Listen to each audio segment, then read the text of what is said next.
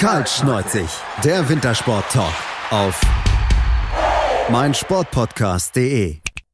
Hallo und herzlich willkommen vor einer neuen Ausgabe von Kaltschneuzig, eurem Wintersport-Talk auf meinsportpodcast.de. Ja, das dritte Skispringen ist vorbei, Innsbruck ist vorbei und ja, wir stehen da und staunen über das, was passiert ist, denn Innsbruck hat das Ganze durcheinandergewirbelt, das äh, Gesamtklassement bei der Vierschanzentournee. Es gab Änderungen, mit denen so vorher nicht zu rechnen gewesen sind. Da müssen wir drüber sprechen, über den verwehten Tag, über abgestürzte Favoriten, über einen Rückkehrer in den Top 3, womit auch nicht zu, zu rechnen war, zumindest nach den letzten Springen nicht. Mein Name ist Sebastian und das meine natürlich wie immer nicht. Allein sondern mit zwei Experten eingeladen.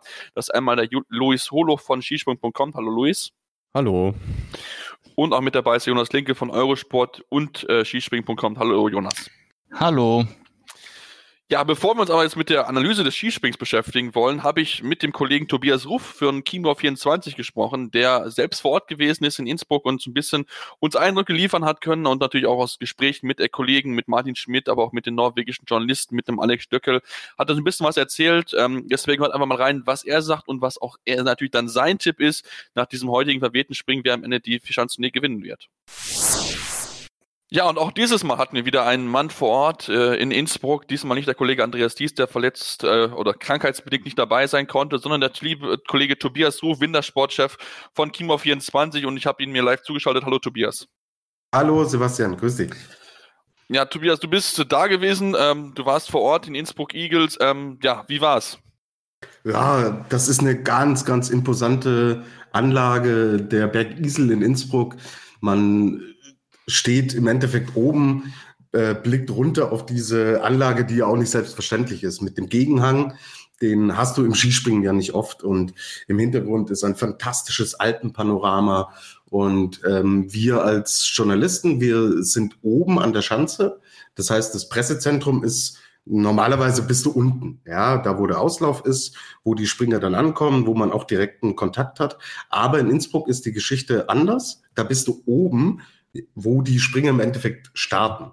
So, das hat einerseits natürlich den Nachteil, dass du unten nicht die Springer direkt in Empfang nehmen kannst und als Reporter mit ihnen sprechen kannst, hat aber einen riesen Vorteil und zwar tummelt sich da oben alles, was Rang und Namen hat. Ja, also man gibt sich quasi die Klinke in die Hand und ja, tolle Atmosphäre. Also super organisiert auch von Veranstaltern in Innsbruck und ist mal eine ganz andere Perspektive. Man merkt, wie steil alles ist, welche Stimmung da unten in diesem Kessel herrscht und welchen Blick die Springer eigentlich haben, wenn sie oben auf dem Backen sitzen. Also ich kann es jedem nur empfehlen. Sebastian war ja eine, eine sehr, sehr tolle Erfahrung. Ja, das steht bei mir auf jeden Fall noch auf der Liste, dass ich auch mal für Schanzentournee mal begleiten darf. Ähm, inwieweit, du hast ja schon die ersten beiden Schanzen ja auch besehen, wie würdest du das einordnen? Was hat es dir am meisten bisher gefallen von den drei Schanzen oder ähm, wie würdest du es äh, so insgesamt in Zusammenhang sehen? Weil es ja auch die kleinste Schanze von allen ja ist. Genau, ich äh, muss dazu sagen, Garmisch äh, musste ich leider auslassen. Da stand eine Wurzelkanalbehandlung, die kurzfristig mm. reinkam beim Zahnarzt. Ja, so so kann man ins neue Jahr starten, Sebastian. die, die stand die stand bevor. Aber ähm, wenn ich mal so den Unterschied zu Oberstdorf, wo ich dann auch war, ziehen kann, Oberstdorf ist einfach kompakter. Du hast da tatsächlich sowas wie ein Stadion. Die bereiten sich ja auch schon auf die ähm, nordischen Ski-Weltmeisterschaften 2021 vor. Und das ist einfach kompakter und da kommt die Stimmung so ein bisschen mehr, mehr rüber. Aber wie gesagt, da stand ich unten. Heute stand ich oben. Und ich glaube, das ist dieser große Kontrast, wenn du mhm. in Innsbruck unten bist und da so richtige Atmosphäre hast, dann kommt es, glaube ich, an Oberstdorf ran. Ähm, natürlich spielt es auch eine Rolle, sind die Österreicher mit vorne dabei oder sind sie es nicht? Und das hat man in Innsbruck natürlich auch gemerkt. Es waren 19.500 Zuschauer da. Die Atmosphäre war super, überhaupt keine Frage. Aber es ist dann doch immer noch was anderes. Und das hat man in Oberstdorf total gespürt, als der Karl Geiger, der auch noch aus Oberstdorf kommt, natürlich für Deutschland antritt. Dann ähm, hast du nochmal einen anderen Spannungsbogen. Und wir wissen, ein Österreicher wird die Gesamtwertung nicht mehr gewinnen bei der Vierschanzentournee und es stand eigentlich vor Innsbruck schon fest. Dafür war die Stimmung wirklich super und ja, Gesamtwertung ist, glaube ich, ein gutes Stichwort. Wer ist denn jetzt dein Favorit, Sebastian? Sag du mal von, von äh, zu Hause aus. Also man, man ist ja vor Ort und dann verliert man so ein bisschen auch, weil immer Hektik ist und man immer beschäftigt ist. Wie, wie kam es denn am Fernsehen rüber? Wie, ja, wen schätzt du denn jetzt am stärksten ein? Tja, das ist ja, das ist jetzt eigentlich die spannende Frage. Also wir hatten es ja, wir hatten es besprochen auch und ich, eigentlich für mich war es eigentlich maximal der Zweikampf zwischen Karl Geiger und äh, also zwischen nee, Dreikampf zwischen Geiger, Kubaki und äh, und ähm, Rio Kobayashi. Ähm, aber jetzt so gefühlt will ich aktuell sagen, dass David Kubacki jetzt auch mit den starken Sätzen eigentlich so ein bisschen vorne weg war. Auch so am ersten Durchgang das Gefühl hat, okay, hey, jetzt ist Kubacki mit dem Vorsprung vor Kobayashi, vor Geiger, der ist jetzt eigentlich durch und dann hast du aber den zweiten Durchgang, wo sich das Ganze wieder so zusammenschiebt, dass es wieder knapper ist von den Abschnitten her. Gut, er ist trotzdem noch der Favorit, hat trotzdem noch den Vorsprung, aber du hast halt Mario Lindwig jetzt noch vorne mit dabei, wo wir uns alle nicht sicher waren, kann er das bestätigen? War das eine Eintagsfliege? Und ich denke, er hat das wirklich sehr, sehr eindrucksvoll gemacht und er ist noch der jüngste von allen. Er kann befreit ausspringen, er hat gar keinen Druck und ich denke, man sieht es ihm einfach an in, in seinen Auftreten und auch in seinem Springen. Mhm.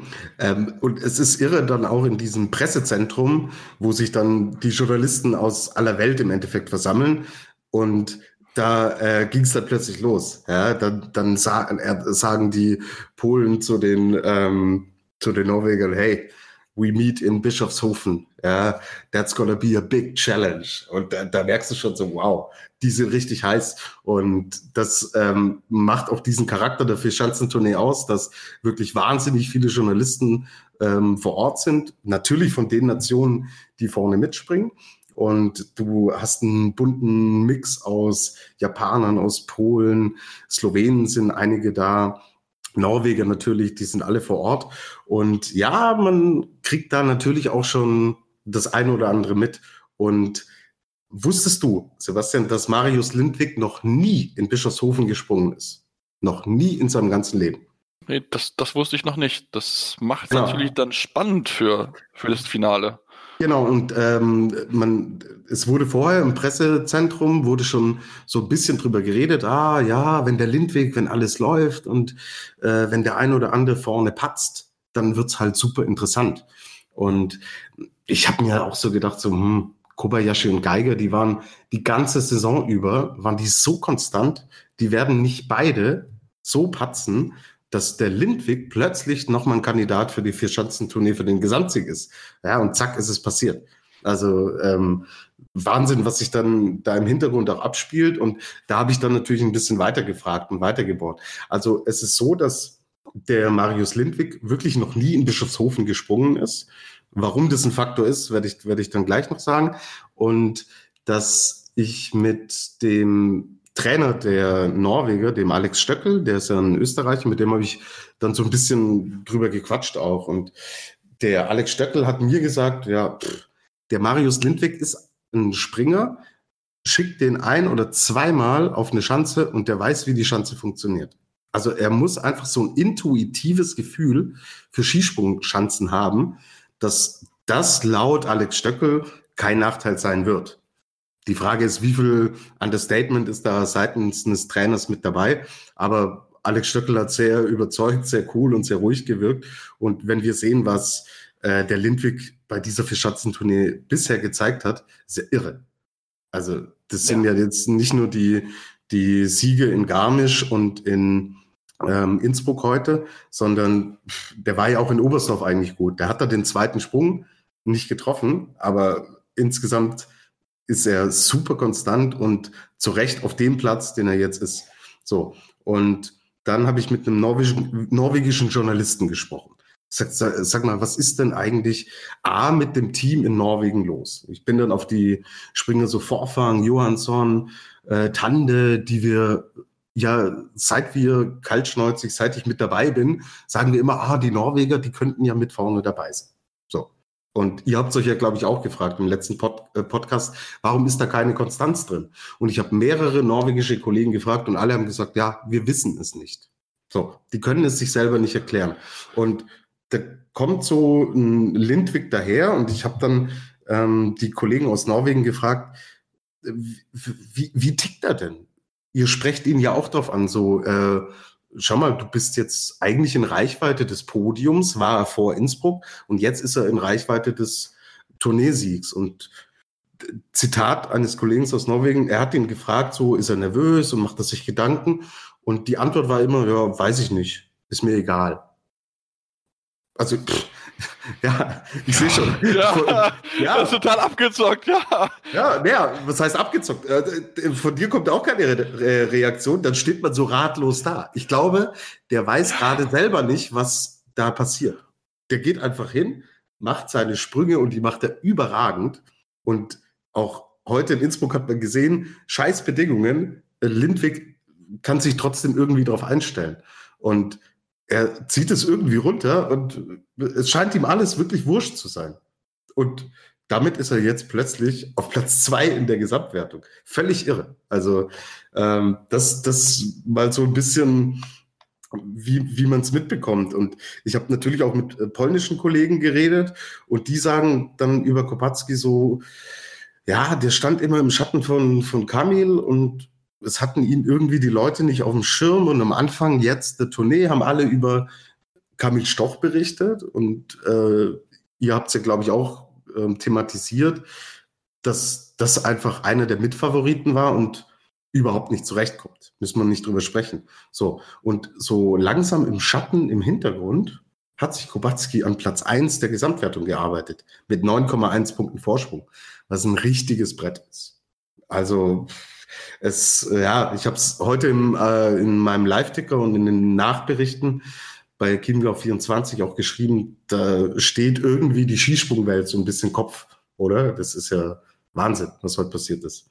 Auf jeden Fall. Also das, das heute, dieser Wettkampf, das war wirklich äh, absolut, absolut wahnsinnig, muss man, glaube ich, ganz, ganz klar sagen, was da, was da abgegangen ist, ähm, was für Wendungen und so weiter. Wenn du guckst, Gal Geiger war eigentlich nach dem ersten Durchgang raus aus dem Gesamtweltcup-Rennen oder Musik um den Schanztournee.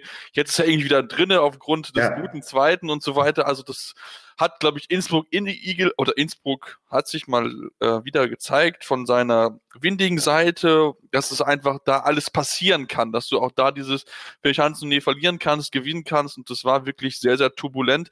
Ich weiß nicht, inwieweit ihr das besprochen habt, auch mit deinen Kollegen, ähm, wie das gesehen wurde. Das hatte ich auf Twitter gehabt, kurz ähm, mit dem mit dem Anlauf zum äh, Beginn erst, Ende erster Durchgang, wo ich glaube bei fünf, bei ich glaube dann bei Kobayashi, wo es schon nicht gut war mit dem Anlauf und so weiter, wo man mhm. nicht mehr verlängert hat. Wie habt ihr das dort gesehen? Habt ihr das auch kritisch beobachtet? Weil das wäre jetzt ein Thema, wo ich denke, da könnte man vielleicht von der Jury her vielleicht handeln müssen, weil ja die Geschwindigkeiten nicht gut waren.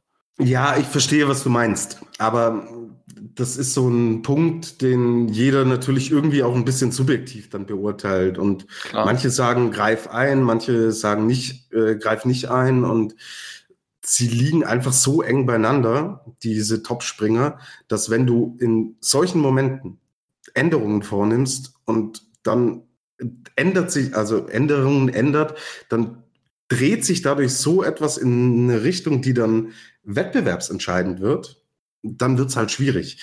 Also Klar. ich, ich habe auch mit, mit Sven Hannawald, mit Andy Goldberger und Martin Schmidt und ähm, die ganzen Experten, die laufen da alle rum. Ja, man, man kann da einfach hingehen und mit denen quatschen, wenn man, wenn man oben im Pressebereich ist, dann sagen die auch so, ja, man muss es in diesen Momenten laufen lassen und in diesen Momenten müssen die besten Athleten damit auch entsprechend zurechtkommen. Pech für Karl Geiger natürlich, dass es bei ihm mit Abstand am schlechtesten war im ersten Durchgang. Wenn es da ein bisschen besser gewesen wäre, dann würden wir jetzt über eine andere Ausgangslage sprechen. Aber letztlich, ja, ist halt leider auch Teil des Skispringens, dass man solche Bedingungen hat und man spürt es oben, wenn man an der Schanze ist. Man spürt es da gar nicht so sehr. Vielleicht um da auch mal das Gefühl mitzugeben, wie windig ist es und ähm, hat der Regen einen Einfluss? Man merkt es eigentlich oben nicht. Und entscheidend wird's dann, sobald die den Schanzentisch verlassen.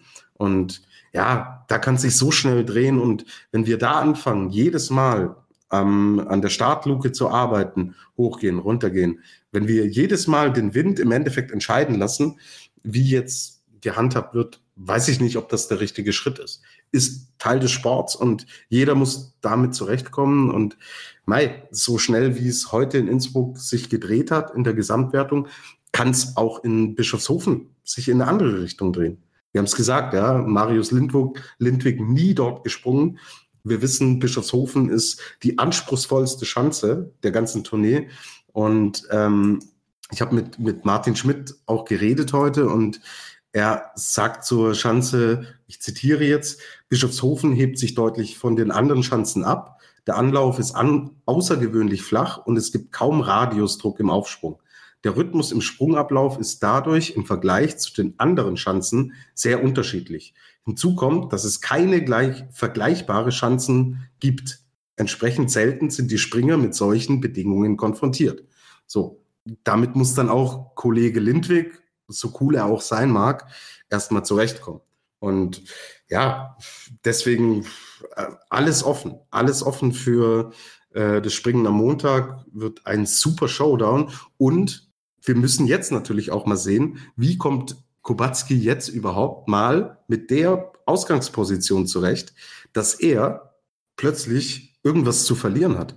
Der war immer im Schatten von Kamitz doch die ganze Berichterstattung, ganz Polen, doch, der hat alles gewonnen, ist Olympiasieger, ist Gesamtweltcupsieger, ist Vierschanzentourneesieger, hat alle vier Springen dort gewonnen.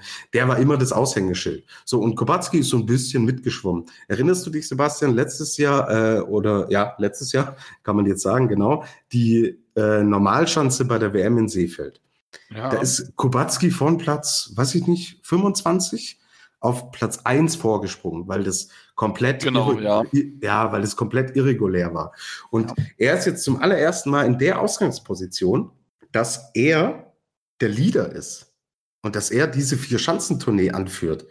Alle haben über Geiger oder Kobayashi gesprochen. Jetzt ist plötzlich Kubacki mit 9,1 Punkten, was nicht wenig ist, vorn. So. Und das, da bin ich total gespannt, wie er damit umgeht.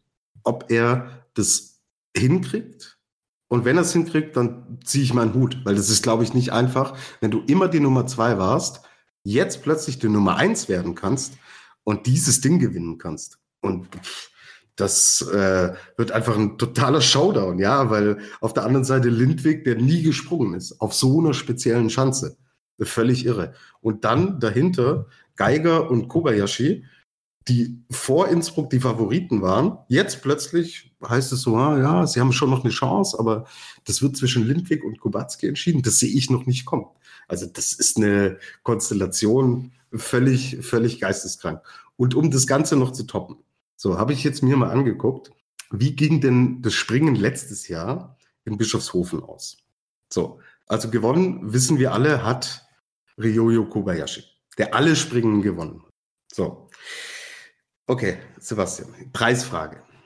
Wie viele Punkte, also Ryoyo Kobayashi hat 13,7 Punkte Rückstand auf David Kubacki in der Gesamtwertung. Mhm. Mit wie vielen Punkten Vorsprung hat er letztes Jahr in Bischofshofen vor David Kubacki, der Zweiter wurde, gewonnen? Wahrscheinlich 13,8 oder so. Ja, Punktlandung. Punktlandung. Punktlandung.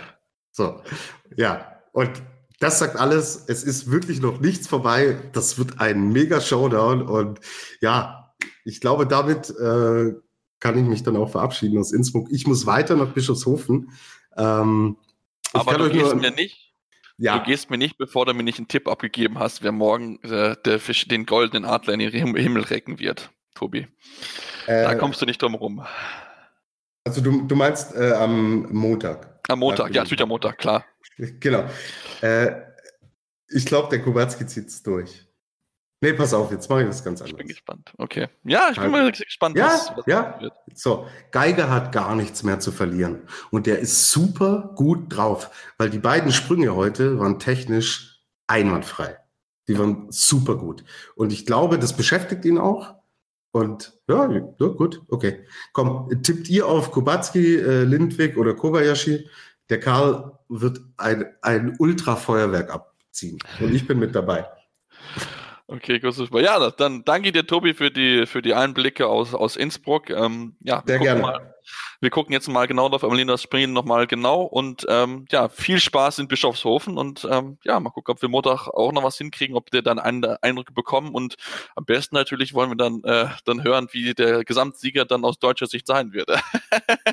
ja, wenn es soweit kommt, dann wird sich der Karl auch melden im Podcast. Das glaube ich auch. okay, Alles super. Klar. Gut, Bis Grüße an die Runde. Ciao, servus. Ciao. Ja, das war es jetzt soweit von Tobi und mir. Ähm, wir haben uns, wie gesagt, ein bisschen einfach mal um das Ganze drumherum beschäftigt, um da ein bisschen zu Auge machen, ähm, zu gucken, wie sieht's überhaupt aus. Was ist sein Tipp? Karl Geiger hat er gesagt. Mal gucken, ob zumindest Karl Geiger sein wird. Wir machen jetzt eine kurze Pause und gehen jetzt in die detaillierte Analyse.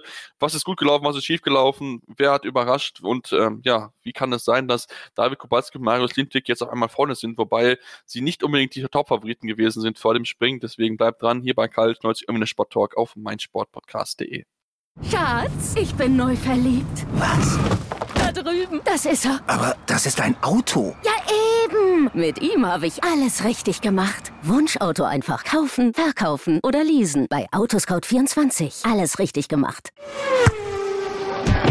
Die komplette Welt des Sports. Wann und wo du willst. Zirbelnuss ist eine Wappenfigur in Form des... Auf die Zirbelnuss der FC Augsburg Talk. Wer ist gegangen, wer ist gekommen? Transfers, die Spiele oder Fangefühle. All das und mehr im FCA Talk. Optimal vorbereitet auf die Saison des FC Augsburg. Auf meinsportpodcast.de ja, Julius und Jonas, ich hole jetzt mal dazu. Wir wollen uns jetzt mal in Ruhe mit dem Skispringen beschäftigen und mal den Anfang machen. Es war ja, wie gesagt, ein sehr, sehr schwieriges Springen. Ich glaube, Innsbruck hat mal wieder das bewiesen, dass es wirklich keine einfache Springschanze ist. Kleinste Schanze von allen. Und Luis, ähm, der Wind hat's wirklich sehr, sehr schwierig gemacht.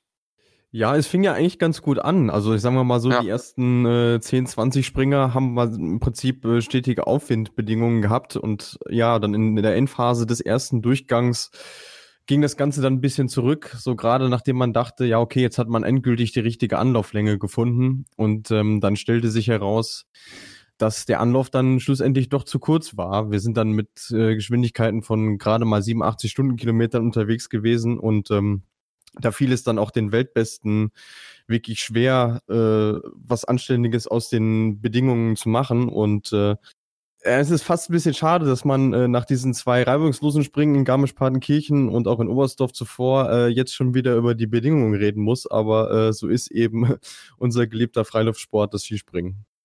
Das stimmt, das ist der Sport. Ähm, lass uns, lass uns vielleicht sprechen. Man hatte so vielleicht so nach dem ersten Durchgang das Gefühl, okay, hey, der, der Wettergott ist vielleicht jetzt gerade mehr auf der polnischen, auf der norwegischen Seite. In der zweiten Springen hat sich das wieder komplett gedreht. Da haben dann die Top-Leute dann Probleme gehabt. Dadurch ist ein Karl Geiger, der vorher Pech hatte, wieder nach vorne gespült worden.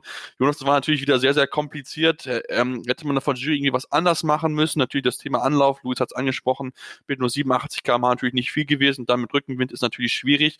Ähm, wie siehst du das ganze Thema? Thema? Hätte man da was machen können von Seiten der FIS?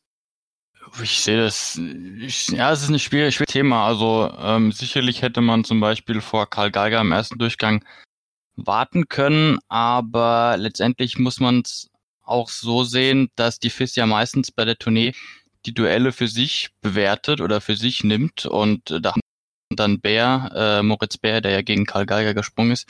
Und Geiger ja ähnliche Bedingungen und gesagt, okay, wenn Bär springt, dann, dann schicken wir Geiger auch runter. Ähm, deswegen ist in dem Sinne fair, wenn man natürlich jetzt die Tournee-Favoriten betrachtet, die ja bei der Tournee dann immer ein bisschen auseinanderspringen meistens. Ähm, dann war es schon ein bisschen unfair, gerade wenn man dann sieht, dass natürlich Lindwig dann wieder gute Aufwindbedingungen hatte, natürlich dann auch perfekt genutzt hat. Ähm, aus der Sicht könnte man vielleicht für die Zukunft überlegen, ob man, ob man seitens der Jury dann nicht vielleicht doch überlegt, ähm, oder dann auch schon jetzt für Bischofshofen die Duelle vielleicht ein bisschen außen vor zu lassen und mehr darauf zu achten, dass die Turnierfavoriten äh, gleiche Bedingungen haben. Ähm, ja, ist natürlich dann immer auch ein, ein, ein Pokerspiel, ähm, ob das dann am Ende aufgeht, ja, dann wird gewartet und am Ende sind die Bedingungen doch wieder anders. Sonst hätte man gesagt, die hätten man schneller durchgezogen, wäre alles gut gewesen. Das weiß natürlich vorher nie. Aber ähm, klar ist, dass natürlich die Duelle jetzt in Innsbruck und Bischofshofen eigentlich, ja, sie gibt's noch, aber gerade gegen Ende des ersten Durchgangs hin achtet da ja keiner mehr drauf, weil ja eigentlich klar ist, dass die, dass die Schwächeren äh, rausfliegen und es nur noch um die Tournee-Gesamtwertung geht. Deshalb könnte man überlegen, ähm, da vielleicht mehr auf die Tourneefavoriten zu achten und die Duelle ein bisschen außen vor zu lassen, um dann einen faireren Ablauf äh, zu gewährleisten. Ja, im Nachhinein ist man vielleicht dann immer ein bisschen das Schlauere. Wie hast ja so entschieden. Ähm, du hast ja mit Tobi darüber gesprochen, man hat sich dazu entschlossen, das einfach mal laufen lässt. Das war so ein bisschen auch der Tenor zwischen den, zwischen Andy Goldberger, dem Martin Schmidt und so weiter, dass sie da eher gesagt haben, okay, gut, hey, jetzt haben sie halt ein bisschen Pech gehabt, müsste man auch dann mit Topspielern springen. Natürlich war es dann entsprechend schwierig. Am Ende müssen wir jetzt auch mal äh, dann über den Sieger sprechen. Das sollte man auch auf jeden Fall tun. Marius Lindwig zum zweiten Mal in Folge hat er ja gewinnen können. Am Ende mit Sätzen auf 133 Metern sehr, sehr starker Durchgang gewesen und 120,5 bei nicht einfachen Bedingungen. Da hat er wirklich sich durchgekämpft, muss man ganz, ganz klar sagen. Da steht er mit am Ende dann ja auf dem ersten Platz, knapp vor David Kubacki und ähm, ja, das war wirklich ähm, sehr, sehr gut zu sehen, Marius Lindwig, was er wieder dort raus muss. Und Luis, du hattest ihn ja so als kleinen Geheimfavorit vor der Tour und jetzt fühlt sich wahrscheinlich so ein bisschen bestätigt aufgrund der starken Leistung, die der noch sehr, sehr junge norwegische Skispringer da zeigt.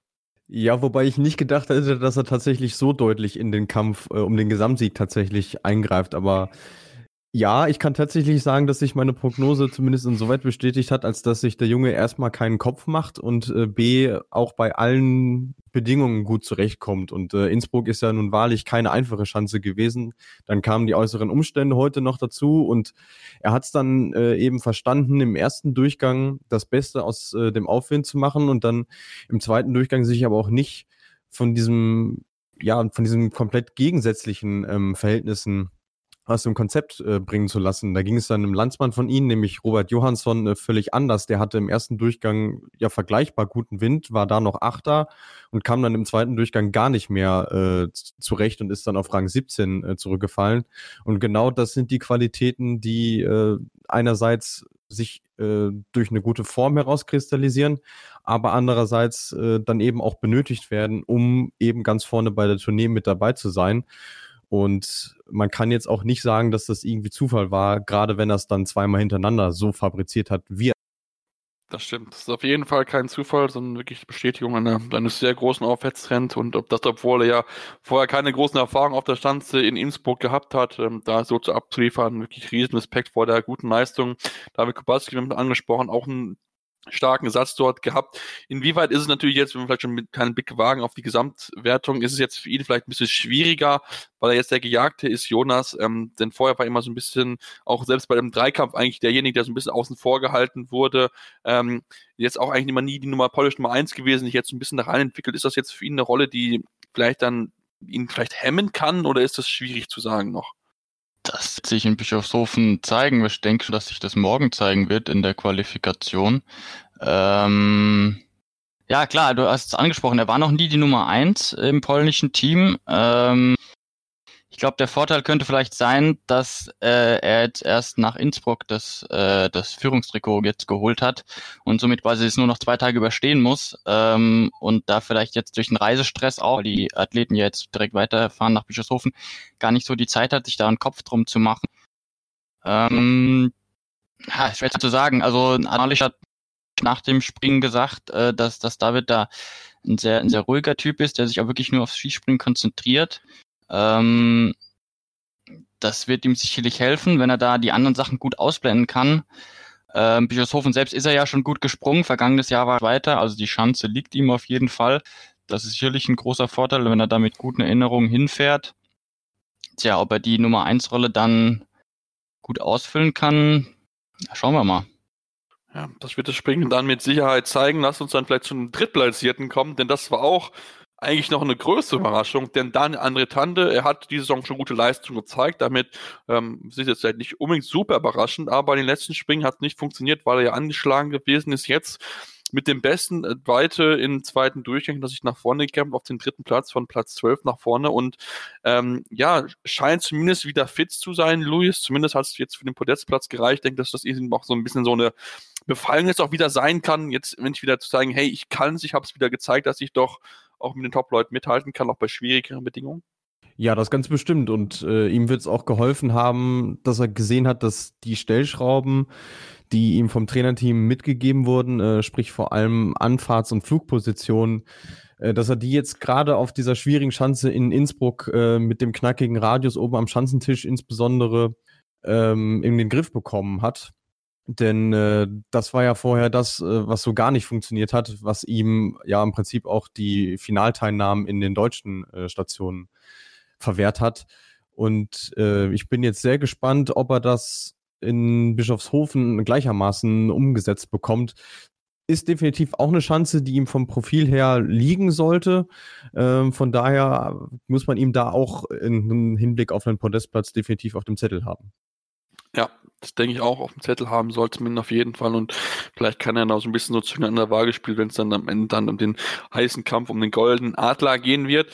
Wenn wir jetzt weiter gucken, ähm, auf Platz 4 aus österreichischer Sicht natürlich sehr schön zu sehen, Jonas äh, Stefan Kraft, der wieder zurückgekommen ist, nachdem es ähm, auch in, in Garmisch-Partenkirchen jetzt nicht so funktioniert hat. Ähm, klar, natürlich schade aus seiner Sicht, dass das Podest verpasst hat, hat auch jetzt nicht unbedingt den besten ersten Durchgang gehabt mit 123 Metern, nur auch da war so ein bisschen das Thema Anlaufgeschwindigkeiten nicht den besten Bedingungen.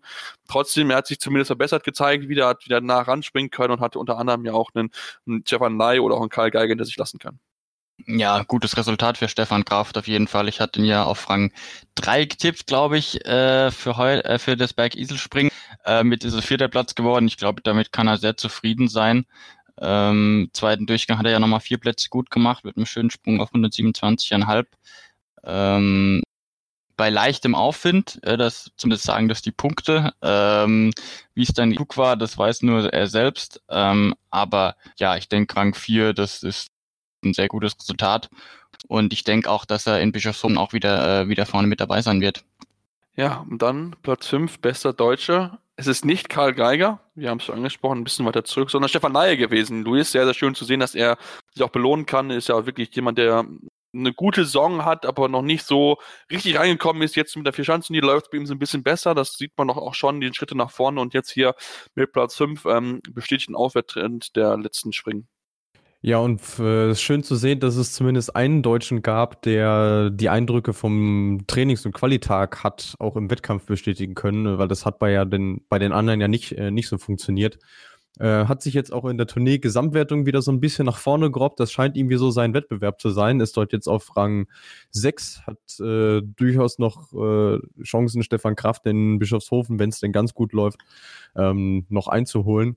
Und äh, ist jetzt mittlerweile auch wieder ähm, in, in der Form, äh, in, ja, in, durch die wir ihn quasi kennengelernt haben, ähm, mehr oder weniger. Und äh, ich bin mir da auch sicher, dass sich da jetzt alles äh, zusammengefunden hat und äh, wir ihn jetzt auch konstant auf diesem Level sehen werden. Ob das dann auch immer für Platz 5 reicht oder für ähnliche Regionen, äh, das hängt dann im Wesentlichen von seinen Konkurrenten ab. Ja, und er scheint, äh, wenn ich es noch ergänzen darf, er scheint auch einer der Deutschen zu sein, die mit dem Berg Isel bei der Tournee gut zurechtkommen, weil im vergangenen Jahr war er nämlich schon Vierter. Ähm, während man ja immer darüber spricht, dass die Deutschen im Berg Isel irgendwie scheitern, ähm, Laie scheint der Berg ja anscheinend zu liegen. Also jetzt ja Vierter, dieses Jahr Fünfter. Ähm, das ist zumindest ein positiver Lichtblick äh, aus deutscher Sicht. Mhm. Lass uns doch über die anderen Springer noch entdeckt in dem Zusammenhang sprechen. Es haben nur vier den äh, Start im zweiten Durchgang geschafft. Natürlich ein bisschen die größte Enttäuschung also aus deutscher Sicht Karl Geiger mit Platz 8 natürlich schwierige Bedingungen im ersten Durchgang gehabt, deswegen nur 23 dort gewesen, mit der zweitbesten Punktzahl im zweiten Durchgang sie nach vorne gefeitet. Ähm, man hat es ihm angemerkt, er war sehr betröppelt, überhaupt nicht zufrieden, wusste irgendwie noch nicht ganz mit anzufangen. Ähm, für ihn natürlich sehr, sehr schade, Jonas. Ja, äh, also ja, er war ja irgendwie im zweiten Durchgang, hat dann, glaube ich, irgendwie auch, da war dann die Kamera auf ihn gerichtet, in Leaders Box hat er ihm gesagt, irgendwie, äh, pack die Kamera weg. Also da war er ziemlich, ziemlich angefressen, obwohl ja der zweite Sprung gut war, aber da hat der, der erste immer noch in ihm rumort. Ähm, ja, er war, hat nicht den besten Sprung gezeigt, auf jeden klar im ersten Durchgang, dann kamen noch die Bedingungen dazu. Und dann ähm, ja, schluckt einen der Bergisel so ein bisschen. Also wenn man dann halt nicht richtig wegkommt, äh, dann kann es auch sein, dass man schon bei 117,5 Metern ähm, landet.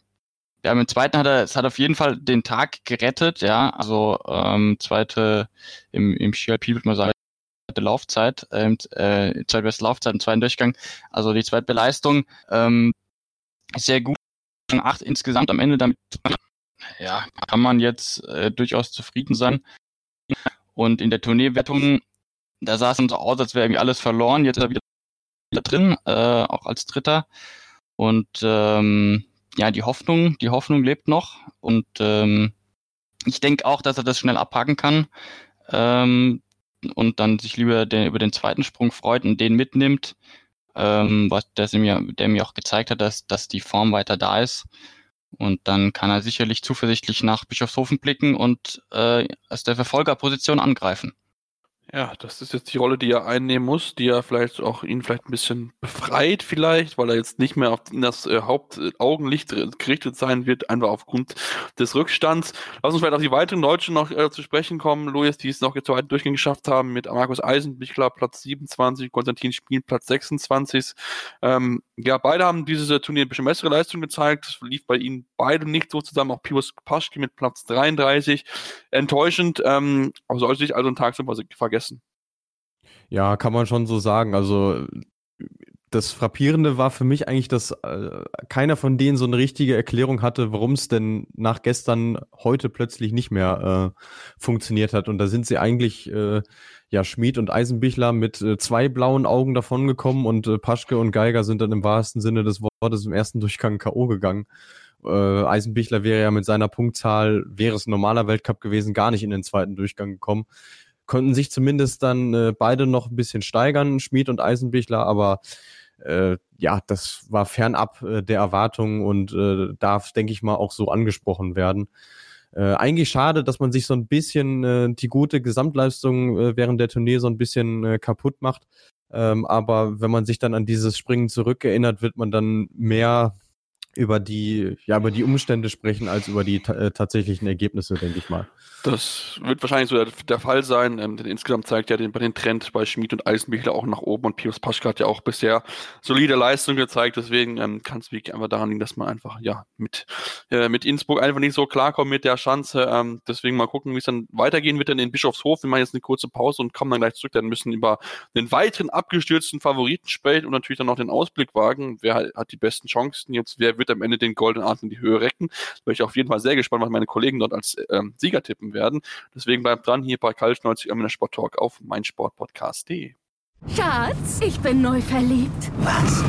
Da drüben. Das ist er. Aber das ist ein Auto. Ja, eben. Mit ihm habe ich alles richtig gemacht. Wunschauto einfach kaufen, verkaufen oder leasen. Bei Autoscout24. Alles richtig gemacht. Der Füchsle Talk. Die Analyse. Aus meiner Sicht ist dieses Experiment gescheitert. Die Vorschau. Ich mache mir meine Welt, wie sie mir gefällt. Kann Piwi Langstrumpf singen, aber nicht die Fußball-Bundesliga. Der prüfende Blick. Ja, die Stimmung ist super. Alles zum SC Freiburg mit Michael. Der Füchsle Talk auf meinsportpodcast.de. Ja, und jetzt wollen wir uns noch mit einem weiteren Favoriten besprechen, der auch ziemlich abgestürzt ist. Und das ist Ryoyo Kobayashi. Nur Platz 14 gewesen, somit einiges an Punkten eingebüßt, seine Führung komplett verloren. Momentan nur Platz 4 in der Gesamtwertung. Das war für ihn ein richtiger Tag zum Vergessen, Jonas. Ja, äh, auf jeden Fall noch, noch eher als für Karl Geiger. Äh, denn Kobayashi hat ja auch gerade im zweiten Durchgang ja auch nichts mehr gut machen. Er war ja vor Geiger platziert ähm, deutlich sogar war er 13. Also äh, noch einigermaßen im Rahmen, würde ich mal sagen. Nur dann ist er ja im zweiten Durchgang abgestürzt, wo man vielleicht gedacht hätte, jetzt holt er nochmal, es gibt nochmal die Aufholjagd von ihm. Ähm, nee, da hat er wieder Probleme gehabt mit den Bedingungen und ähm, ist, ist sehr aggressiv vom Tisch weggesprungen und das war dann wohl zu aggressiv. Äh, und ist dann auch nur auf 120 Meter gekommen, dann sogar noch hinter Geiger zurückgefallen und ähm, ja, an die Gesamtführung los. Ähm, jetzt sind es 13,7 Punkte. Genau, 13,7 Punkte. Äh, auf Kubacki ganz knapp hinter Geiger 0,4. Also äh, Podium ist definitiv noch in Reichweite. Ähm, Sieg natürlich auch. Ja, es sind siebeneinhalb, siebeneinhalb Meter. Aber wenn man natürlich als Erster nach Innsbruck reist, im vergangenen Jahr dort gewonnen hat äh, und jetzt als Vierter wieder abreist, dann ja, war es definitiv kein guter Tag. Ähm, ich, mal schauen, wie schnell er sich davon erholt, weil ich glaube, er muss sich schon davon erholen. Nachdem er ja bisher bei der Tournee gut gesprungen ist, ähm, war das doch jetzt der erste größere Dämpfer für ihn. Das, das denke ich auch, dass er damit hier drüber nachzudenken hat, ein bisschen dran zu knabbern haben wird. Ähm, da war auch die, die Sprünge waren auch nicht immer blitzsauber. Ähm, zwar immer noch der beste Japaner von insgesamt sechs japanischen Springern im zweiten Durchgang, also schon eine starke Mannschaftsleistung, die das Team dort gezeigt hat. Ähm, Daiki Ito auf Platz 18, Yonshiro Kobayashi auf Platz 22, Naoki Nakamura auf 28, Keiichi Sato auf 29 und Tago Taguchi auf 30, also schon eine sehr, sehr starke Leistung. Ähm, aber trotzdem Kobayashi mit Sicherheit sehr, sehr enttäuscht. Ähm, lass uns vielleicht noch dann einen weiteren Namen besprechen. Gregor Schlieretzauer, äh, Luis, Platz 6 geschafft. Ähm, starke Leistung, be beides blitzsaubere Sprünge, würde ich sagen. Ähm, ist jetzt bei ihm einfach nur das Thema, dass er es einfach, ja, jetzt versucht konstanter zu steigen, weil wir sehen es, er hat es drin, er kann es zeigen. Ähm, er muss es jetzt einfach nur konstant zeigen. Ja, einfach nur. Das sagt sich so einfach. ähm, er war jetzt heute auch äh, obwohl die Leistung wirklich äh, sehr, sehr gut war, ähm, äh, stilistisch ja auch, obwohl es bei der zweiten äh, Landung so einen kleinen Wackler gab, den er aber dank äh, seines skifahrerischen Könnens sehr gut ausgeglichen hat, äh, weit davon entfernt zu sagen, okay, jetzt ist äh, der, der Knoten irgendwie geplatzt. Ähm, er ist sich, glaube ich, bewusst, äh, dass es gerade auf seiner Heimschanze vielleicht noch ein bisschen einfacher für ihn ist, die Sachen, die er sich mit Werner Schuster erarbeitet, umzusetzen der wahrliche Härtetest kommt dann jetzt, äh, denke ich mal, in Bischofshofen. Aber klar ist das für ihn äh, auf jeden Fall mal ein Lichtblick äh, in einer nicht so ganz so einfachen äh, Saison. Ähm, vor allem gerade auch im zweiten Durchgang einen vernünftigen Sprung gemacht mit den 126 Metern. Und ja, man kann ihm eigentlich nur wünschen, dass er daran äh, anknüpfen kann, weil äh, er hat so viel für diesen Sport äh, geleistet und es wäre dann schade, wenn er in dieser äh, Masse an aufstrebenden jungen Leuten äh, untergeht. Und äh, ja, wird nicht einfach für ihn garantiert, aber äh, ja, Hoffnung äh, besteht allemal. Mhm. Die Hoffnung stirbt ja bekanntlich zuletzt und wie gesagt, der Trend zeigt zumindest nach oben. Bei ihm ist jetzt einfach das Thema Konstanz. Ähm, Werner Schulze war wieder zu Gast im, äh, ja, beim ZDF und hat wieder ein bisschen über ihn gesprochen und hat gesagt, auch das ist so, so das Thema. Es waren wieder die gute Ansätze zu sehen, aber mal gucken, wie es dann in den nächsten Wochen dann natürlich auch in Bischofshofen zeigen wird. Und natürlich die Österreicher mal wieder auf den österreichischen Sieg dort hoffen bei der Verschanzentournee, ähnlich wie es die Deutschen auch noch tun, dass wir mal endlich mal wieder einen deutschen Sieg befeiern dürfen in der Gesamtwertung oder aber natürlich ein Einzelspringen bei der Verschanzentournee. Das ist schon ein bisschen was her, dass es dort mal einen Sieg zu feiern gegeben hat. Ja, lass uns jetzt vielleicht so ein bisschen den Blick schon werfen Richtung Bischofshofen und uns erstmal mit der Schanze beschäftigen, die ja, Jonas, keine einfache Schanze ist. Natürlich sie ist die größte Schanze, das heißt, tendenziell kann man auch noch am meisten Punkte aufholen. Trotzdem hat sie auch ihre Tücken. Tücken. Ja, die wichtigste Eigenschaft, sag ich mal, oder die markanteste Eigenschaft ist, äh, in Bischofshofen ist sicherlich der lange Anlauf, ähm, ist einer der längsten im Weltcup. Ähm, und ähm, gerade nachdem in Innsbruck ja die, die kleinste Schanze äh, gesprungen wurde, geht jetzt quasi auch wieder, äh, geht jetzt quasi auf eine der längsten Anlagen. Das ist eine große Umstellung. Ähm, klar, die Athleten haben sie jedes Jahr, wenn man regelmäßig bei der Tournee springt, aber ich glaube, es ist jedes Jahr immer wieder ähm, ja nicht einfach, sich darauf einzustellen. Gerade wenn man den, den ersten Trainingssprung vielleicht verpatzt, dann äh, will man es im zweiten irgendwie umso besser machen und dann haut man vielleicht wieder und dann kommt da schnell eine Unsicherheit rein. Ähm, ja, man muss halt geduldig sein im Anlauf, man muss quasi die, auf die Kante warten ähm, und dann springt man vielleicht im ersten zu spät ab, im zweiten dann zu früh. Ja, und dann, dann muss man schon in der Qualifikation performen. Also nicht einfach, aber ja, ich, ich hoffe mal, dass das bei den Top-Athleten äh, keine Rolle spielen wird, sondern dass sie sich alle schnell darauf einstellen. Und wir haben ja auch schon gehört äh, oder auch schon besprochen, dass Lindwig sich anscheinend sehr gut einstellen kann auf neue Chancen, auch auf Chancen, auf die er noch nie, auf die er noch nie gesprungen ist. Ähm, daher bin ich mal gespannt, ob ihnen das auch in Bischofshofen gelingen wird. Ja, mal gucken, ob es ihm gelingen wird. Ich bin da wirklich sehr, sehr gespannt drauf. Ähm, Luis, inwieweit spielt jetzt natürlich als auch das Thema Regeneration die Rolle, weil normalerweise ist ja mal ein Tag Pause zwischen dem nächsten äh, Springen und diesmal ist es ja so, dass man direkt schon abends drüber gereist ist, um dann am Samstag, also jetzt schon am Sonntag schon die Qualifikation zu springen, also quasi ähm, direkt am Tag drauf. Ähm, inwieweit ist das vielleicht auch für die Umstellung natürlich wichtiger und sich darauf wieder vorzubereiten, jetzt gerade vielleicht auch für Kobayashi und Geiger, die eher jetzt so eine Enttäuschung erlebt haben, ähm, macht es das ein bisschen schwieriger, macht es ein bisschen einfacher, ist es ja, wie würdest du es erklären? Kann man, kann man da sagen, okay, das ist vielleicht jetzt ein Hinderungsgrund für diejenigen, die so ein bisschen enttäuscht jetzt sind gerade, dass es vielleicht ein bisschen schwieriger ist zu regenerieren?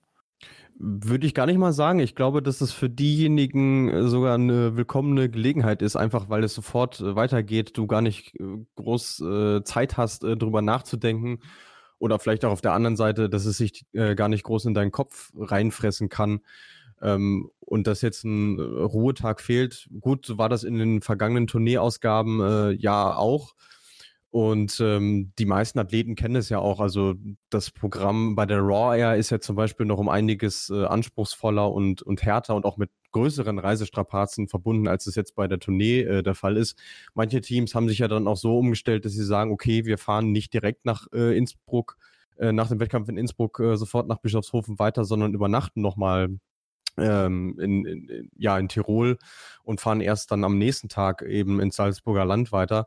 Äh, von daher glaube ich, dass das allenfalls äh, ein Problem für diejenigen ist, die jetzt so, so gar nicht in Form sind, dass sie denken, auch jetzt, äh, aber muss ich aber sofort wieder direkt ran. Aber ich glaube, alle, die vorne noch äh, in der Verlosung mit dabei sind, äh, ja, haben damit überhaupt kein Problem. Mhm. Ja, ich bin, ich bin mal gespannt, ähm, wie sich zeigen wird, wie die, wie die Jungs dann auch vom Kopf da fit sein werden. Natürlich ist es nicht ganz so einfach, ähm, aber vielleicht dann, vielleicht die Erfahreneren ein bisschen dann schon eher die Erfahrung, vielleicht ist Lindwig dann vielleicht ein Thema, hey, sitzt direkt das Springen hinterher, vielleicht ist er dann ein bisschen, ähm, ja, kann es nicht so ganz einschätzen, vielleicht ist du sich ein bisschen schwer mit, mal gucken, wie es aussehen wird. Denn es ist natürlich jetzt die spannende Frage, Jonas. Ähm, ich würde jetzt es als Fehlkampf einfach einstufen, weil es 13,7 Punkte ist und wir haben es ja schon gehört von Tobi, ähm, letztes Jahr war es so, dass ähm, Kobayashi mit 13,8 Punkten Vorsprung vor David Kubacki gewonnen hat. Also es ist alles möglich.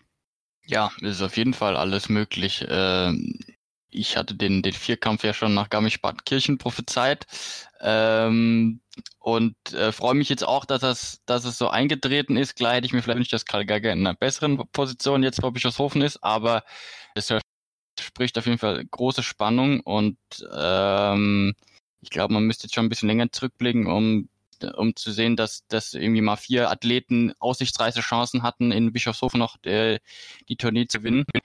Und ähm, da wird sicherlich auch dann direkt schon die Qualifikation am Sonntag eine große Rolle spielen. Wir hatten es ja schon äh, also, äh, mit Innsbruck mit den Startnummern, dass wenn es da wenn man da nicht direkt hintereinander im Duell ist, äh, sondern sich ein bisschen verteilt, dass dann der Wind äh, eine äh, große Rolle spielen kann durch unterschiedliche Bedingungen. Und ähm, ja, wollen wir jetzt schon direkt zu den Favoriten kommen oder wollen wir noch, äh, vielleicht Luis, darfst du auch nochmal deine Einschätzung äh, geben, wie du den, den, den Vierkampf jetzt siehst? Geht das mit den Tipps einher oder machen wir das extra?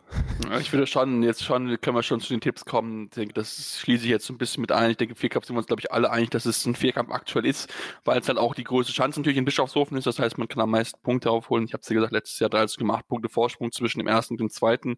Ähm, ja, Luis, dann darfst du anfangen mit, äh, wer denn dein Favorit dann ist für den Montag, für das Springen und wer am Ende den goldenen Adler in die Luft strecken wird.